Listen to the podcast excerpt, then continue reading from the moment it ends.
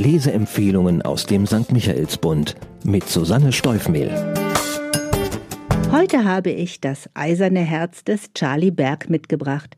Der Roman stammt aus der Feder von Sebastian Stürz und beamt die Leserinnen und Leser zurück in die 90er Jahre. Im Mittelpunkt des 700 Seiten starken Lesevergnügens steht der Titelheld und Ich-Erzähler. Charlie ist 19 Jahre alt, schwer herzkrank und mit einem unfehlbaren Geruchssinn ausgestattet.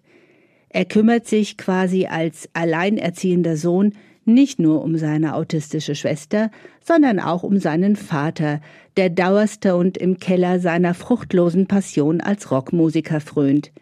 Der Roman erschien bereits im März und ich hatte ihn zunächst gar nicht auf meiner Leseliste, bin aber heilfroh, dass ich ihn, wenn auch spät, noch für mich entdeckt habe, denn er hat mich zum Lachen und zum Weinen gebracht. Er ist einer der Bücher, die vielleicht ohne den Corona-Shutdown mit den vielen geplanten Autorenbegegnungen zu einem Bestseller geworden wäre. Der Autor Sebastian Stürz stammt aus Norddeutschland und ist von Haus aus Musiker und Fernsehgrafiker. Für einen Auszug aus dem vorliegenden Roman ist er 2018 mit dem Förderpreis der Stadt Hamburg ausgezeichnet worden und konnte mit dieser Unterstützung sein Romandebüt fertigstellen. Diese Details und die Tatsache, dass er auch das Geburtsjahr 1974 mit seinem Protagonisten teilt, könnte dazu verleiten, in der Story autobiografisches zu vermuten.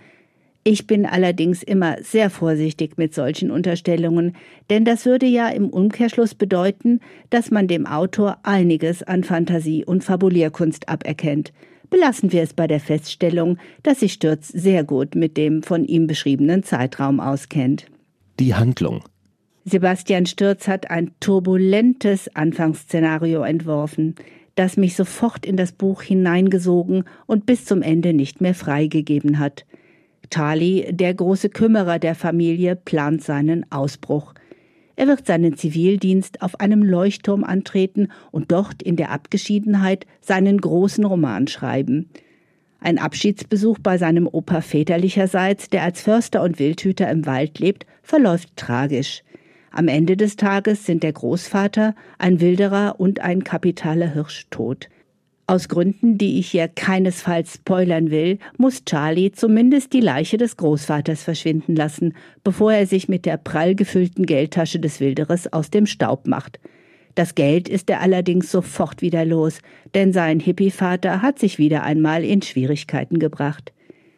Der Student ist in einer Familie voller extrovertierter und unberechenbarer Charaktere aufgewachsen, und dass er herzkrank ist, über einen messerscharfen Geruchssinn verfügt und eine Liebesfernbeziehung per Videobotschaften führt, macht sein Leben nicht einfacher. Und dieses Leben wird nun genüsslich ausgebreitet in Rückblicken auf seine ungewöhnliche Kindheit wichtige Ereignisse, die einige Jahre zurückliegen und parallel dazu im Fortschreiten der aktuellen Handlung. Spannungsfaktor. Drei Leichen gibt's also zu Beginn und das bleibt nicht unbemerkt. Logisch, dass hier auch eine Krimi-Handlung in Gang kommt und man mit Charlie mitfiebert, der seine Spuren zwar so gut es ging verwischt hat, dem aber mit Kommissarin Carla Benzin eine clevere Kommissarin gegenübertritt, die ihn zu durchschauen scheint. Die beiden liefern sich ein Katz-und-Maus-Spiel, dem man mit Vergnügen zuschaut.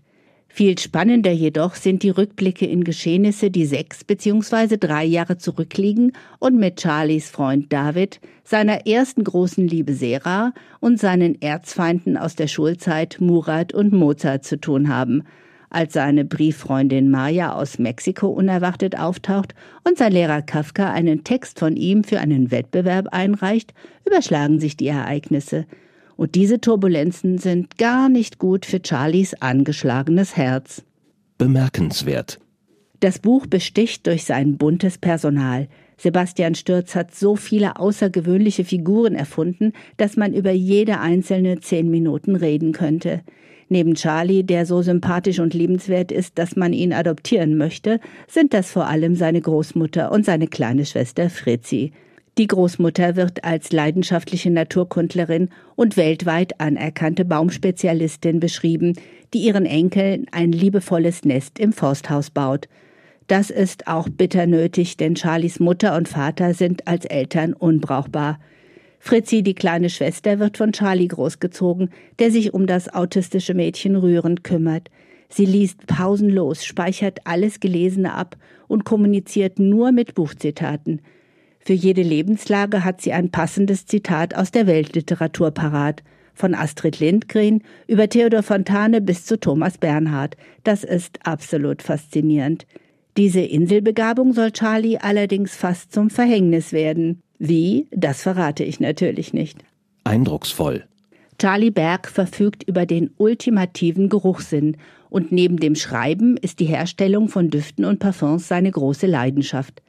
Seine Nase ist in der Lage, jede Situation, jeden Menschen in einzelne Duftmoleküle zu zerlegen und Stürz verfügt über die Gabe, dies beeindruckend anschaulich in Worte zu fassen.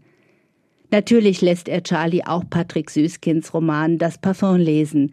Charlie fühlt sich Jean-Baptiste Grenouille zwar verwandt, aber gleichzeitig auch haushoch überlegen, weil er über die chemischen Kenntnisse zur Herstellung von Düften verfügt.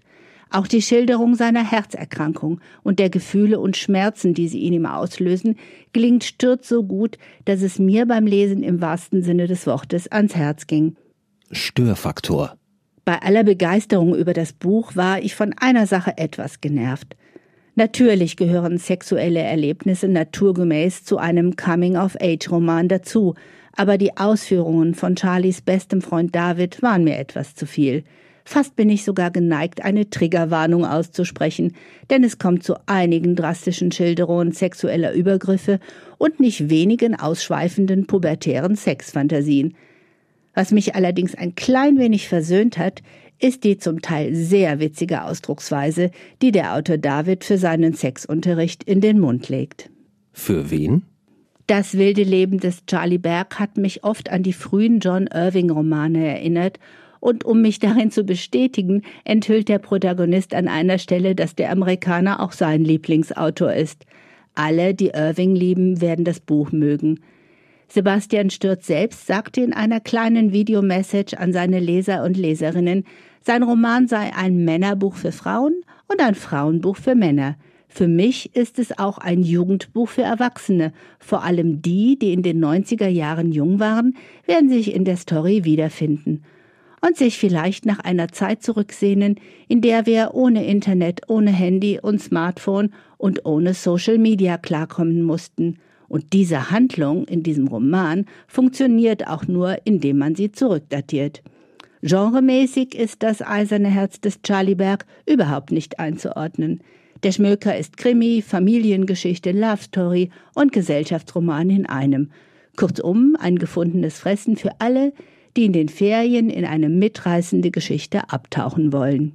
Zahlen, Daten, Fakten. Das eiserne Herz des Charlie Berg heißt der Debütroman von Sebastian Stürz und ist im BTB Verlag erschienen. Er umfasst beeindruckende 718 Seiten, kostet 22 Euro und ist in der Buchhandlung Michaelsbund in München oder online unter michaelsbund.de erhältlich. Ein Buch, ein Podcast aus dem katholischen Medienhaus St. Michaelsbund, produziert vom Münchner Kirchenradio.